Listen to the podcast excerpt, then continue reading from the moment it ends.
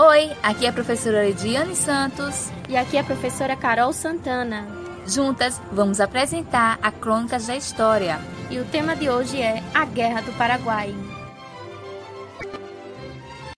Sem mais delongas, vamos começar no contexto da guerra, respondendo perguntas que geralmente todo mundo faz. Quem lutou contra e a favor do Paraguai?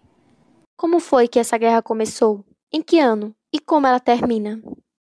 Indo por partes, responderemos a primeira pergunta. Foram três territórios, Brasil, Argentina e Uruguai, conhecidos nessa guerra como Tríplice Aliança, que lutaram contra o Paraguai. E a segunda pergunta, que é sobre quem lutou a favor dos paraguaios, eles não tiveram apoio de outros territórios, a não ser do Partido dos Blancos do Uruguai. Assim, o Paraguai lutou sozinho contra os três países. Arretado, não? Eita, Paraguai valente! A terceira pergunta é como foi que essa guerra começou. Primeiro, vamos ficar cientes de que estamos falando da maior guerra da história da América Latina. Ainda nos nossos dias, existem historiadores tentando entrar em consenso por causa das várias razões acerca do que de fato pode ter ocasionado a guerra. E a causa que vamos citar aqui é apenas um fato dentre outros que existe. Bora lá? Comecemos! O Uruguai estava em conflitos. Havia dois partidos disputando poder o Partido dos Blancos e o Partido dos Colorados. Os paraguaios estavam apoiando os blancos e o Brasil apoiava o partido oposto, ou seja, os colorados. O Paraguai avisa que se o Brasil invadir o Uruguai para ajudar os colorados, a guerra estaria declarada contra os brasileiros. Na época, Paraguai era a grande potência de toda a América Latina, causando inveja até na potência mundial, a Inglaterra, que chegava a precisar das exportações do Paraguai Entretanto, o Paraguai não tinha mais nenhuma necessidade inglesa, pois seu desenvolvimento econômico era meio que autônomo e ascendente, ao contrário dos outros territórios da América que dependiam dos ingleses. Então, o que é que o Brasil faz? Obedece aos avisos de Fernando Lopes, imperador do Paraguai? Na verdade, não. Pedro II, imperador do Brasil naquela época, não dá a mínima e invade o Uruguai para ajudar o partido apoiado por ele no conflito contra os blancos. Fernando Lopes, sabendo do acontecido, declara guerra ao Brasil, a tão famosa e conhecida no Brasil como a Guerra do Paraguai. Depois da declaração de guerra, Lopes chega chegando no Brasil, invadindo com seu exército preparado para o que der e vier o território do Mato Grosso do Sul. Naquele dia, o Brasil perde esse território para os paraguaios, porque a guarnição brasileira estava em desvantagem no dia de sua tomada.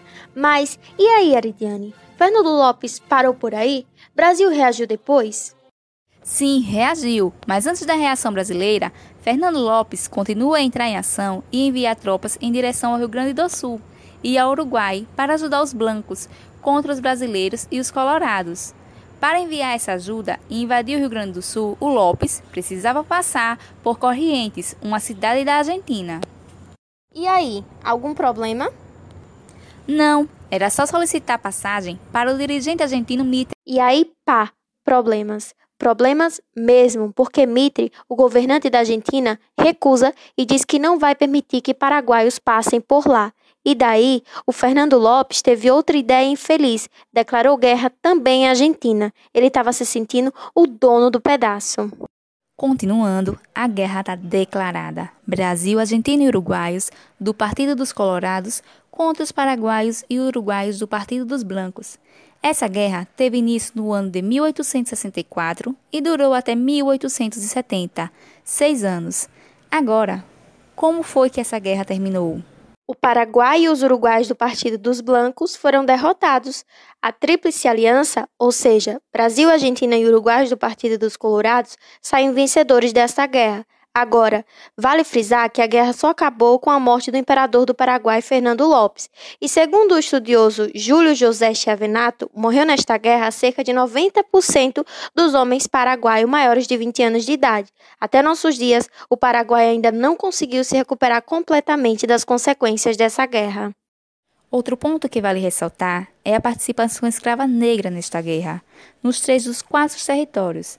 Brasil, Uruguai e Paraguai tinham batalhões exclusivamente de negros, escravos, representando seus senhores e também negros livres no Brasil. A maioria dos homens que lutaram na guerra eram homens negros, chegando os paraguaios a dizer que o exército do Brasil era formado de caboclos.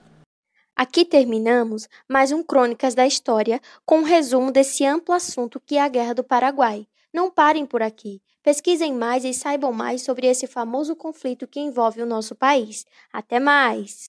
Até mais! Tchau!